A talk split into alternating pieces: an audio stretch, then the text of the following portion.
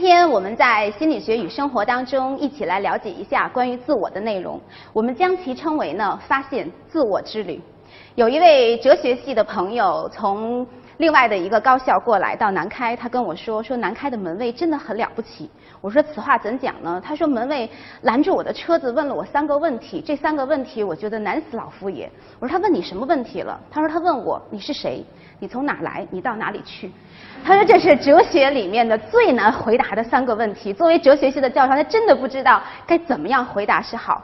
的确，关于我是谁的问题，是自我研究当中的最令人困惑的问题。同时呢，它也是现代心理学当中的一个中心的命题。另外，认识你自己也是镌刻在德尔菲神庙上的一句箴言。也许是受到了这句箴言的启示，所以苏格拉底提出了说：“认识你自己，照顾你的心灵。”今天我们就一起来进行一次发现自我之旅。在今天的课程当中呢，我们要了解一下什么是自我概念，文化对自我是不是产生影响？因社会比较，自我在自尊的影响当中是怎样的？另外一方面呢，我们来了解一下自我实现的预言和自我服务性的偏差。如果我问大家一个问题，就是我们日常经常会说的“我是谁”的问题，或者是 “Who am I” 的问题，那你会给出怎样的答案呢？一会儿我们在文化与自我当中，我们其实也发现了，他们几个如果算作被试的话，给我们一个答案有特别惊人的一致性。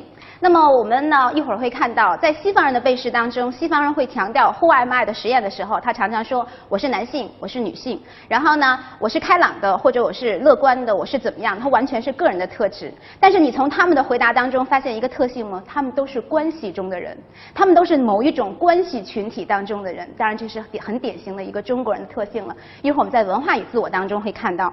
好了，如果我们来了解自我的时候，我们就会发现了，威廉·詹姆斯在一百年前的时候就指。出来，他说自我是个人心理宇宙的中心。那自我呢，也连接着我们在心理活动当中的方方面面。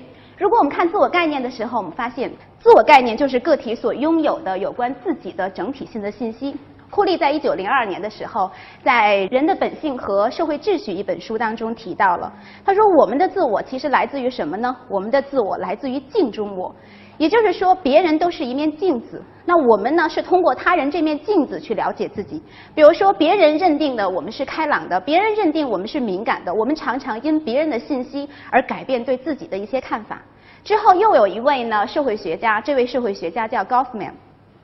这位社会学家在自我的概念当中，他提出了人的前台和后台的概念。正所谓我们在梅兰芳先生的这个语句当中，经常会看到他说“舞台小天地，天地大舞台”。莎士比亚也曾经谈过，他说整个的世界其实就是一个舞台，我们世间的所有的男男女女都是这个舞台上的演员而已。那高夫曼提到了前台和后台的概念当中呢，他就说了，前台是我们展现给他人的自我，而后台呢是我们可以自我的去暴露最本真的一些自我的方式。他最早发现了人的前台和后台的一些个研究呢，是在一个教会的学校里面。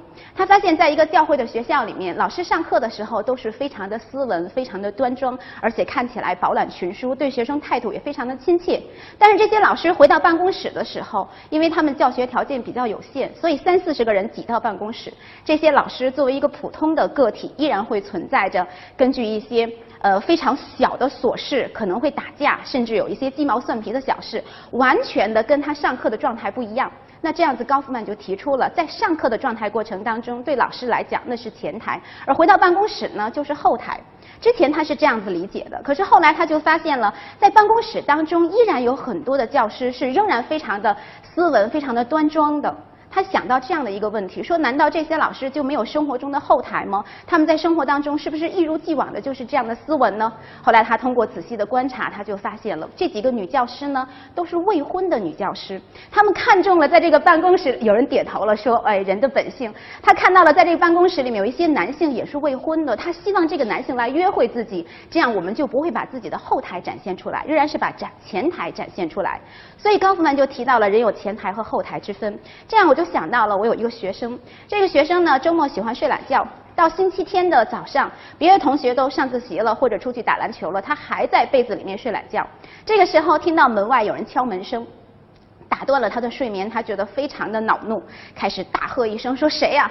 门外出现了一声他非常熟悉的声音，他说：“宝贝，是妈妈。”啊，好了，是他妈妈，因为他知道他的妈妈经常每周末的时候都会给他送来一些好吃的东西，另外呢拿走一些换洗的衣服，所以他马上就跳下床来，然后去开门。无论你的宿舍里面多么狼藉也没关系，因为你对母亲是可以展现出后台的。然后你就让母亲进来了。我们换一个情境，如果这个时候你仍然在睡觉，被别人打断了，你问谁呀？门口有一个娇滴滴的女生说：“是我。”你一听坏了，是你们班的一个班花，还是你们班的学习委员？他到你们宿舍来。收你们宿舍的班费，那这个时候你第一反应并不是要去开门，因为这个环境对你来说是后台，所以你常常的第一反应就是说你稍等一下，我马上就好啊。于是你在宿舍里面开始打扫一气。当然有的时候呢，你会把这些臭袜子啊、很多脏的衣服往床底下放。我曾经的一个学生他告诉我，他说老师那个时候真的很紧急，来不及了。我当时看到我的很多脏衣服，窗子是开着的，我顺手就把脏衣服扔出去了。他等人走了之后，我还下去找，发现裤子少了一条，不知道被谁捡走了。我说那你为什么要扔呢？你就知道了，你要展现给这个同学的，他一定是前台。当然，我们还可以继续的设想，假如说十年之后或二十年之后，这个班花呢真的如愿以偿的成为你的妻子了，他再敲门的时候，估计你就不会再去扔裤子了，是不是？因为裤子也是需要花钱的，因为你展现给他的完全就可以是你的后台了。那么这是高夫曼所提出的。在这个概念当中呢，William James 就提出了，其实我们的自我当中是有两个我，他把它叫做主我和宾我。主我的概念呢是 I 的概念，而宾我的概念呢是 Me 的概念。I 的概念是我们自己去体验、我们自己去认知、去思考的自我，而 Me 的概念呢是我们感知到被他人思考、被他人知觉的概念。那么我们说了，关于自我，我们是从什么时候开始意识到自我的？是从一出生就开始吗？或者说，动物和人类之间是不是都有自我的关系呢？我们来看一张图的时候，我们会发现，一九七七年，盖勒普做了一个实验，他很想了解，在所有的动物当中，是不是动物都具有一种功能，就是说镜像识别的功能，我们能够从镜子里看到自己是什么样子的。于是呢，他摆了一面镜子，这面镜子旁边呢，他。弄了很多的动物，什么鸭子呀、猩猩啊，很多的东西。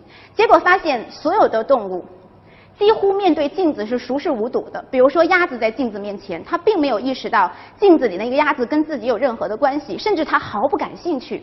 可是，在所有的动物当中，唯有一种动物跟我们的是比较接近的物种，这就是猩猩。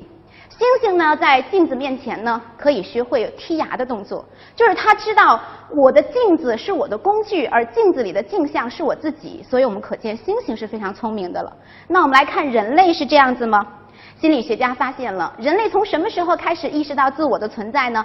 在九到十二个月的婴儿那里，当他看到关于自己的视频、自己的照片或者镜子里的自己，虽然他没有一个非常准确的认识，但是他大概能够对这个物体感觉到非常的亲切，所以他就会拍手或者有一些微笑的情况。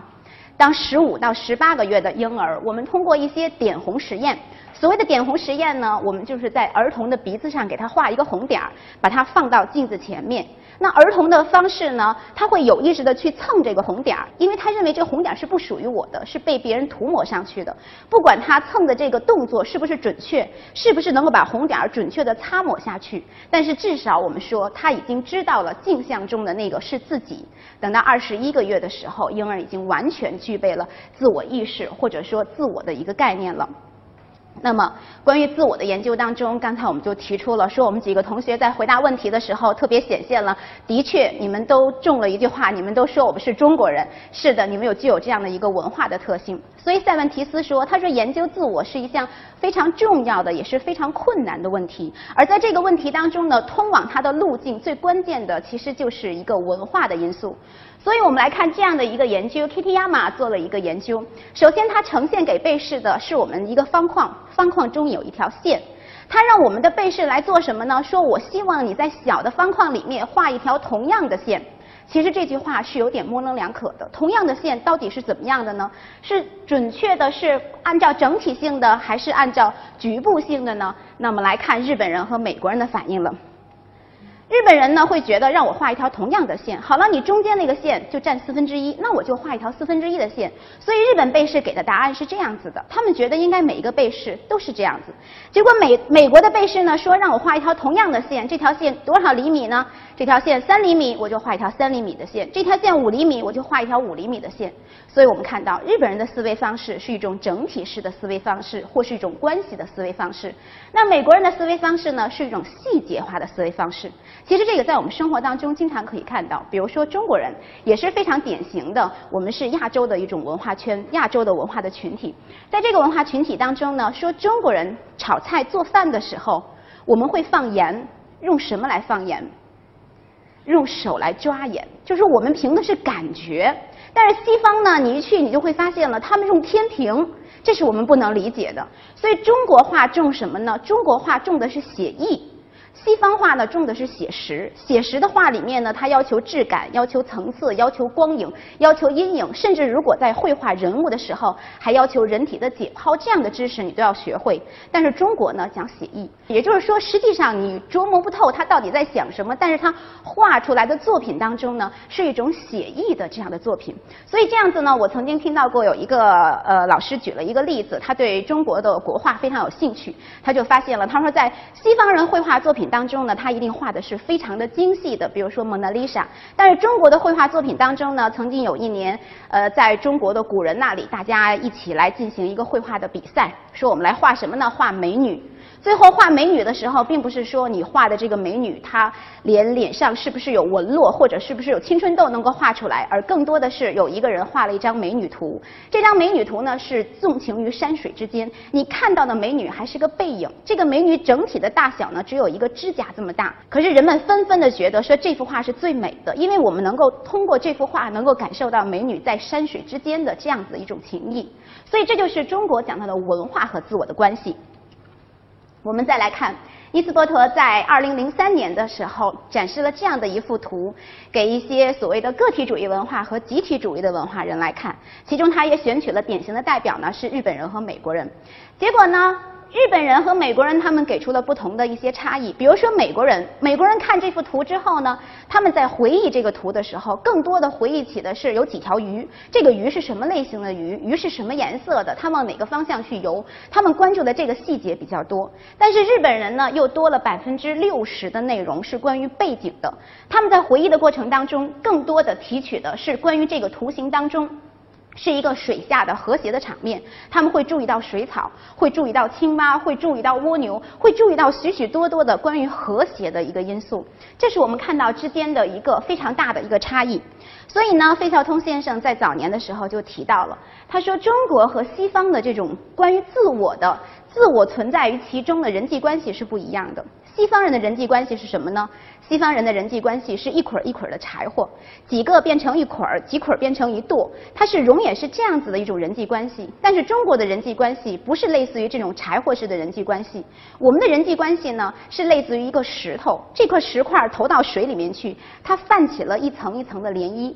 在泛起的涟漪当中，你最核心的、最中间的部分是自己，然后边上是你的父母，像他们所说的，我是我父亲的好儿子，然后我泛起的是我的父母、我的配偶、我的子女，在外面呢是我的朋友，然后是我的熟人，还有我的同学等等的。所以我们实际上的人际关系是根据这样子的涟漪去逐渐扩大的人际关系。那么尼斯伯托曾经强调了，说个体主义的文化和集体主义的文化的来源在什么方面呢？因为在西方呢。它的文明是来自于古希腊的文明，而在古希腊文明当中，人们都信奉上帝，所以我对上帝负责任，我并不对其他人负责任。那在现实的生活当中呢，我们是受法律制约的，所以我听从于法律，不听从于权威，别人跟我是没什么关系的。所以它逐渐养成了人们之间的一种独立性的自我。但是在中国呢，古代的中国，我们更多的强调的是个体受集体主义的影响，我们要服从权威，服从群体，个人的意志要以群体的意志为转移。所以这样子，我们其实。是形成了我们在这个过程当中的自我的方式有一些差异。那这样子我们就会看到，K T 亚马和马尔库斯就强调了，他说西方人和中国人的自我的方式呢，一个是独立自我，一个是互依自我。他们的独立自我呢，我是我。其他人是其他人，哪怕他是父母，哪怕他是朋友或者是子女，但是依然是其他人。但是在中国呢，我们是互依式的自我，任何的一个我都跟我自己是有联系的。比如说，在中国，中国的一个妇女，你很少看到她在大庭广众之下，非常的这个嗯。过分的，或者说非常的热情的去赞美自己的先生，赞美自己的女儿，赞美自己的儿子，因为在他看来，赞美这些人，赞美他的配偶，赞美自己的孩子，跟夸奖自己是一样的。如果你无限制的去夸奖自己，在中国的这种自谦的美德当中是矛盾的。但是在西方呢，你经常会看到一个女性，她会跟着她的朋友去介绍，说我的丈夫多么的完美，我的孩子多么的完美。因为对于他来讲，赞赏他们的完美是对他们的尊重和爱，而他们是他们，我是我，是没有任何关联性的。所以在日本和美国的一个研究当中呢，心理学家就问日本人和美国人说：“你愿不愿意跟你的朋友？”住在一起，我不知道我们在座的同学是怎么想的。日本人就回答说：“好啊，我们愿意跟我们的朋友住在一起，跟朋友住得近了，我们觉得是非常好的一件事情。”但是美国人就说了，美国人说：“好的篱笆造就好的邻居。”说要是成为好的朋友，我们必须要距离远一些，这样子才能够成为好的朋友式的关系。那么另外一个方面呢，日本人也会认为，日本人说，如果一个孩子没有结婚，你就一定要住在家里面，跟家人住在一起。可是美国人说了，说孩子一旦长大了、成年了，你就必须要搬出去。如果你还跟父母住在一起，不是你心理变态，就是你发育迟缓，所以你是不能够这样做的。我们看到两者之间呢是完全不同的。我们说中国人互依自我，所以你看中国有很多的俗语，比如说。一个篱笆三个桩，一个好汉三个帮，呃，多个朋友多条路，其实都是互依性的自我。有的人就强调了，他说中国也有独立性的自我啊，中国确实也有独立性的自我。比如说，个人自扫门前雪，休管他人瓦上霜，事不关己高高挂起，都是独立性自我。可是所有独立性的自我都是受批判的自我，所以你就会发现了，自我在中国它一定是一个互依的方式的。那我们看到。自尊和社会比较是不是有一些关系呢？我们对于自己的了解，常常是在一种跟他人的比较当中去获得的。所谓的上行比较是什么呢？上行比较呢，是我们跟比我们强的人去比较；下行比较是我们比那些不如我们的人去比较。那在不同的划分过程当中，其实有一定的细化。比如说，当我们跟陌生人比较的时候，跟陌生人比较，这个人我不认识，但是呢，我是觉得我比他强，是一种下行比较。的确，在一定程度上可能会提高我们的自信心。比如我们会说了，在全世界现在粮食危机的情况下，有很多人还饿着肚子，然后你觉得那是陌生人，但是我们依然会觉得自己有一种幸福感。但是我说了，我说你现在怎么还不好好学习呢？人家有的物理学家在你这个年纪的时候都拿诺贝尔奖了。你说老师那有什么了不起的？还有的一些个美国总统在你这个年纪的时候都当总统了。可是我们就会发现了，拿诺贝尔奖的人和当总统的人，对我们来说都不构成激励。因为什么呢？我们会觉得跟陌生人的上行比较，并不能够引起我们的一些个自卑或者是自贬的一些心理。可是反而谁对我们增加影响呢？我们会有嫉妒的，或者很多同学说说羡慕、嫉妒、恨这样复杂的情绪，都是我们身边的人，我们群体内的人。所以说，在本群体的成员当中，在你的宿舍里面，在你的班集体当中，如果说你是比不如自己的人，成绩不如你的人，能力不如你的人，你比较的话。你确实会觉得飘飘然，觉得很自信。但是你比较那些个事事都比你强的人，你就会觉得自己能力不够，魅力不足，也会产生出自尊下降的程度。可是是不是只有这两种呢？后来心理学家就发现了，还有另外一种，就是与你关系亲密的人，比如说你的父母、你的至亲的兄弟姐妹，甚至是有你将来的配偶或者你现在的男朋友和女朋友。如果呢，别人在你面前说你男朋友非常差，比你差远了，你真的很高兴吗？你肯定不高兴，因为对你来说呢，男朋友跟你他好就是你好，他不好就是你不好。所以这样子呢，在下行比较当中呢，如果他很差的话，你比他要强很多，反而你会降低自尊。那么如果说他非常好的话，你会为他感到骄傲，你就会提升自尊。所以自尊和社会比较呢，也是这样的一个话题了。那么我们在这幅图当中呢，我们来了解一下，在自我的研究当中，人们是不是会依据。自我的实现会产生一些影响呢？这个图片当中呢，我们列举了一匹马，这匹马呢叫做汉斯。汉斯在心理学里面其实非常有名，很多的人呢把它叫做聪明的汉斯。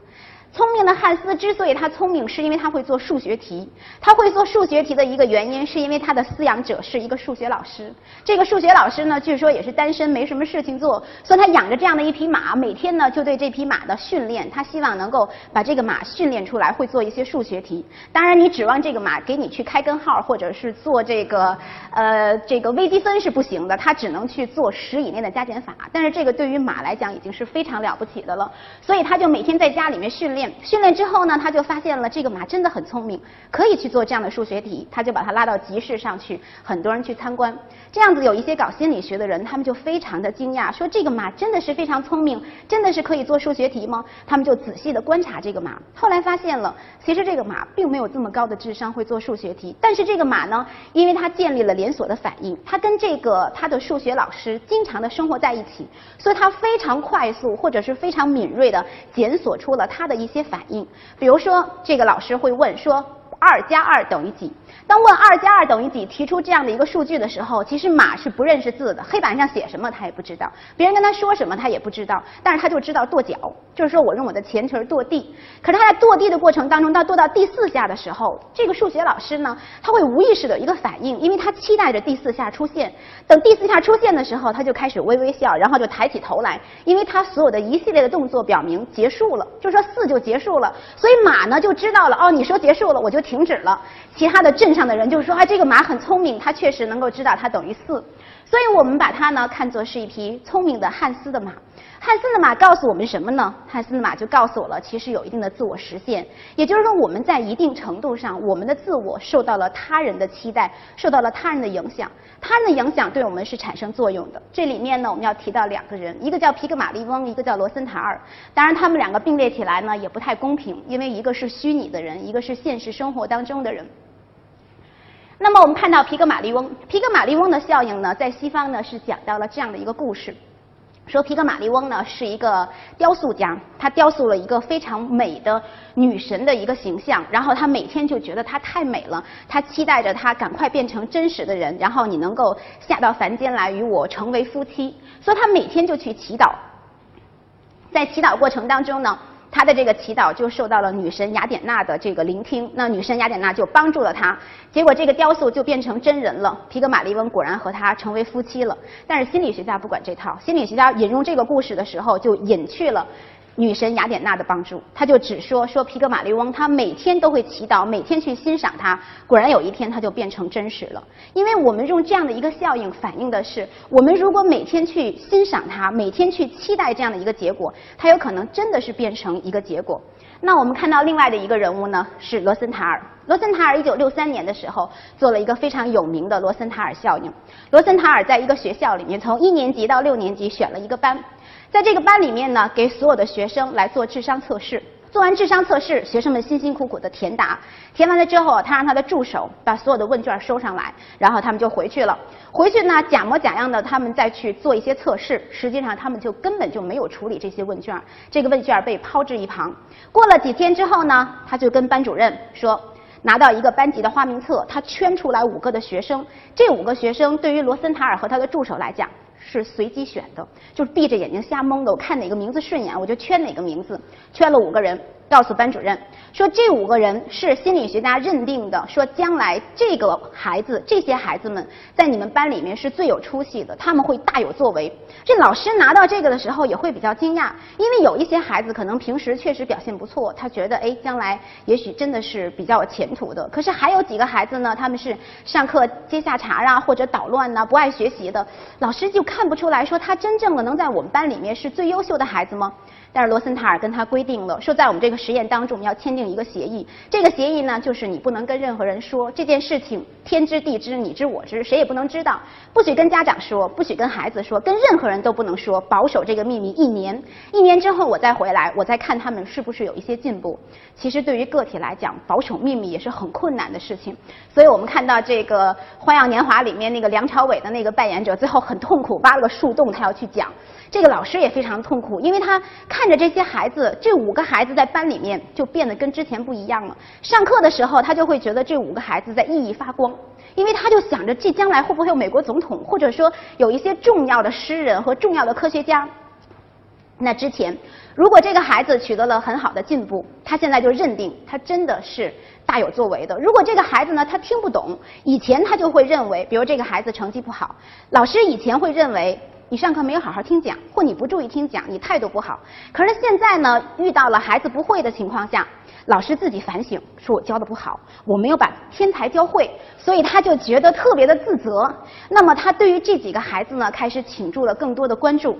一年之后，当罗森塔尔继续到这个学校的时候，班主任就拉住了罗森塔尔的手，说：“说你太厉害了，说你能不能干脆给我做个测试，看看我将来有没有可能当总统吧。”罗森塔尔就告诉他：“他说其实我们就是随机选的。那为什么他们在一年当中变化都是非常大的呢？是因为你期待他变化非常大，你对他有好的期待，他自然会朝你期待的方式去做。”当然，一九六三年的这个例子可能离我们有一些遥远，但是我举一个在我们现实生活当中的一个例子。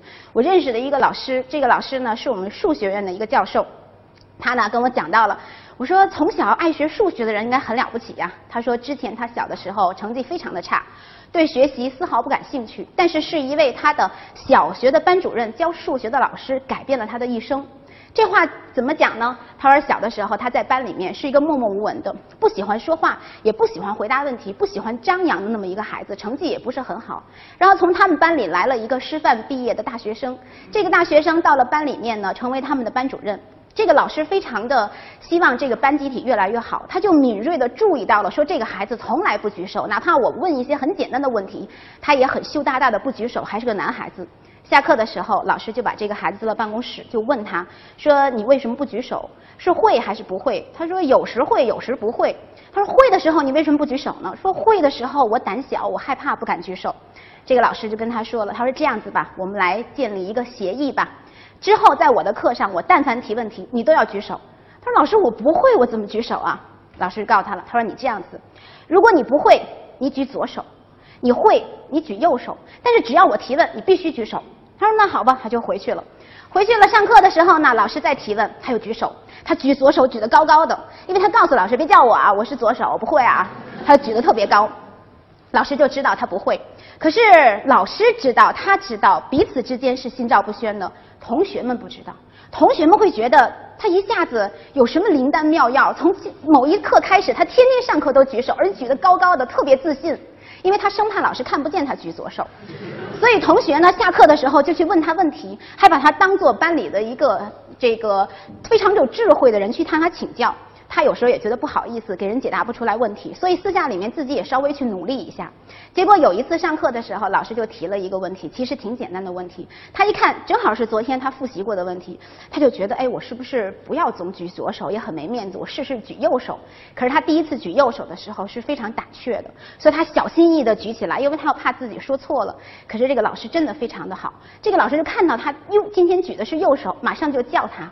一回答就回答正确了，所以他自己也有一点小高兴了，小得意了。可是，在同学看来，同学就认为，逢上课老师提问他必举手，逢举手回答问题他必对，所以这样子呢，他就会形成一个良性的循环。所有的同学都非常的羡慕他，所有的同学向他请教，日益的他对数学非常感兴趣了。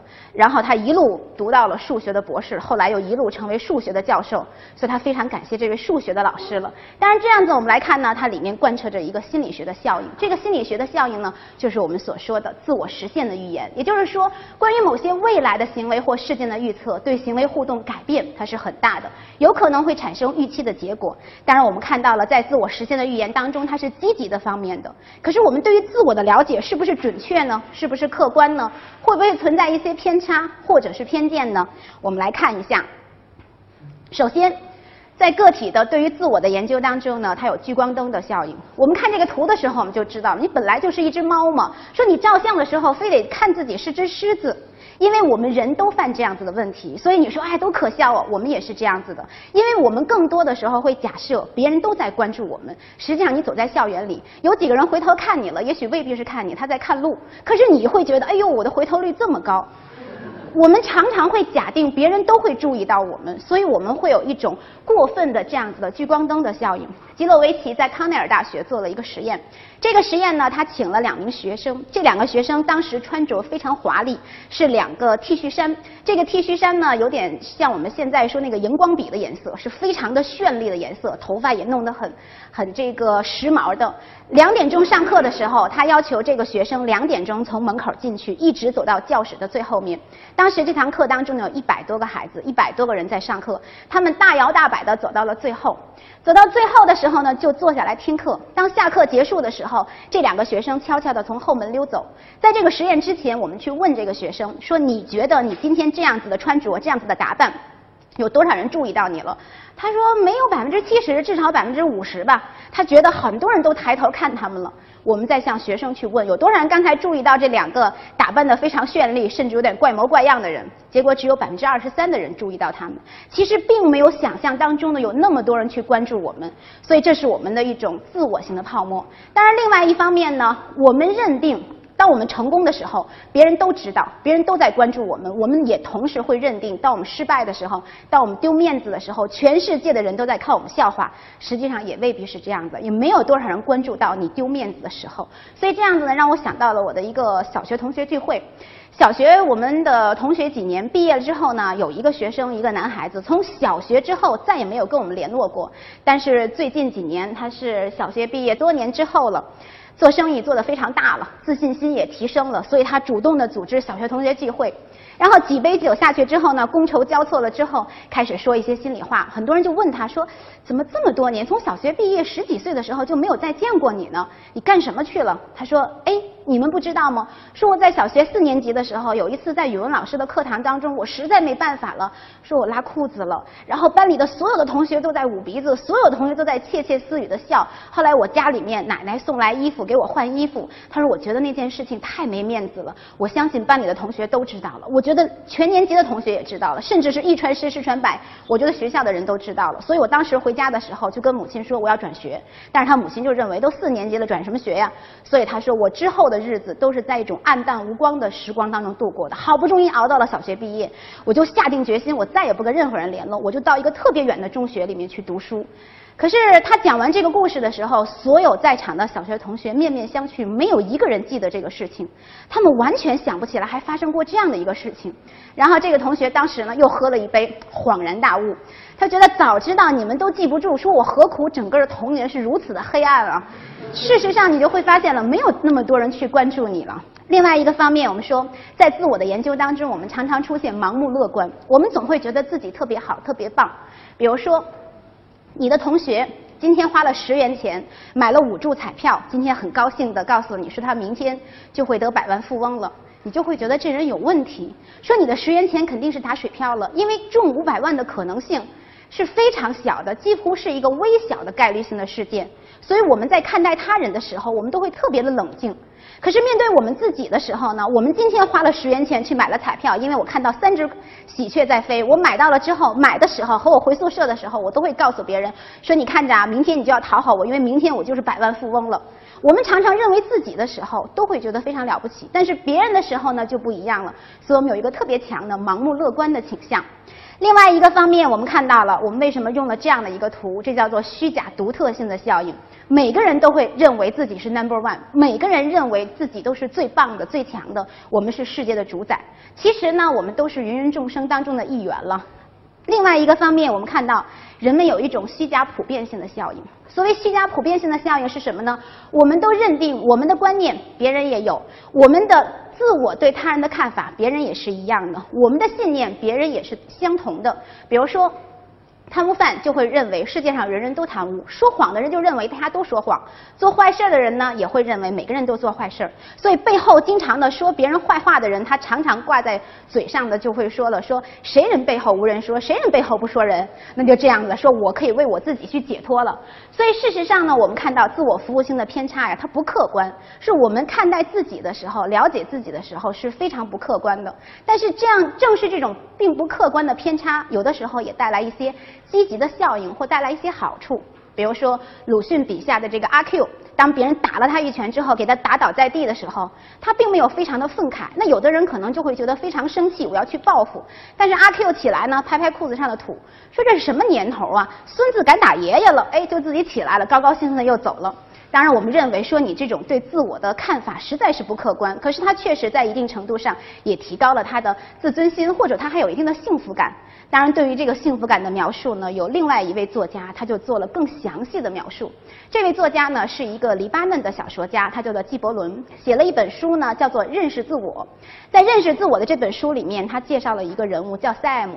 小说当中，他描写了说，塞艾姆呢有一次在一个风雨交加的夜晚。他在家里面读古书，读古书的时候就读到了这样的一句话：苏格拉底说：“认识你自己。”他猛然当中呢就受到了一些启示，就觉得对呀，我也要认识一下自己啊。于是猛然地从椅子上站起来，开始踱到了穿衣镜的边上，在风雨交加的夜晚，用昏暗的一个灯光，通过镜子来认识自己。他发现自己特别的矮小，然后看起来也长得很寒碜，不好看。他就想了说，呃，雨果和拿破仑不也是不高吗？后来他就发现了自己呢，前额也不宽，天庭也不饱满，看起来也不漂亮。所以他就想了，他说这个斯宾诺萨不也是长成这样子吗？另外呢，他就发现了自己是谢顶，说谢顶也没什么关系，莎士比亚也这样子。后来他就看到了，说自己的鹰钩鼻子有点像华盛顿，眼睛呢往里头深陷呢有点像尼采。每次只要看书写东西的时候，旁边一定有个破旧的咖啡壶，说这个呀像巴尔扎克。喜欢跟粗俗的人交谈，像列夫·托尔斯泰。那么有的时候呢，他还常常的是几天不洗脚、不洗脸就睡觉。他说贝多芬也是这样子的。另外的一些时间段呢，他是嗜酒如命，暴饮暴食。后来他又想到了，他说亚历山大王跟他是一个脾气，所以这样子呢，他通过镜子审视自己的时候，发现特别的得意。他集中了世界上这么多优秀的伟人的一些伟大的文学巨匠的特质，所以非常的兴奋。然后呢，就裹着他那个破睡衣，加上他里面的身子是好几天没有洗过的，躺在床上东倒西歪的就睡觉了，进入了这个鼾声如雷的梦乡了。这样子，我们看到自我服务性的偏差，虽然被。世人和被作者当时是嘲笑的，但是事实上呢，在现在人人都在追求幸福感的过程当中，我们其实也可以在一定程度上呢，稍微利用一点自我服务性的偏差，未必是这么客观的去看，我们也可以利用它一点呢，去寻找一点幸福感和寻找一点自我的满足感。所以，研究我是谁，研究自我的问题，是一直人类非常感兴趣也非常关注的问题。只有很好的认识自己、发现自己，我们才能在生活当中寻找到自己的人生价值和人生目标。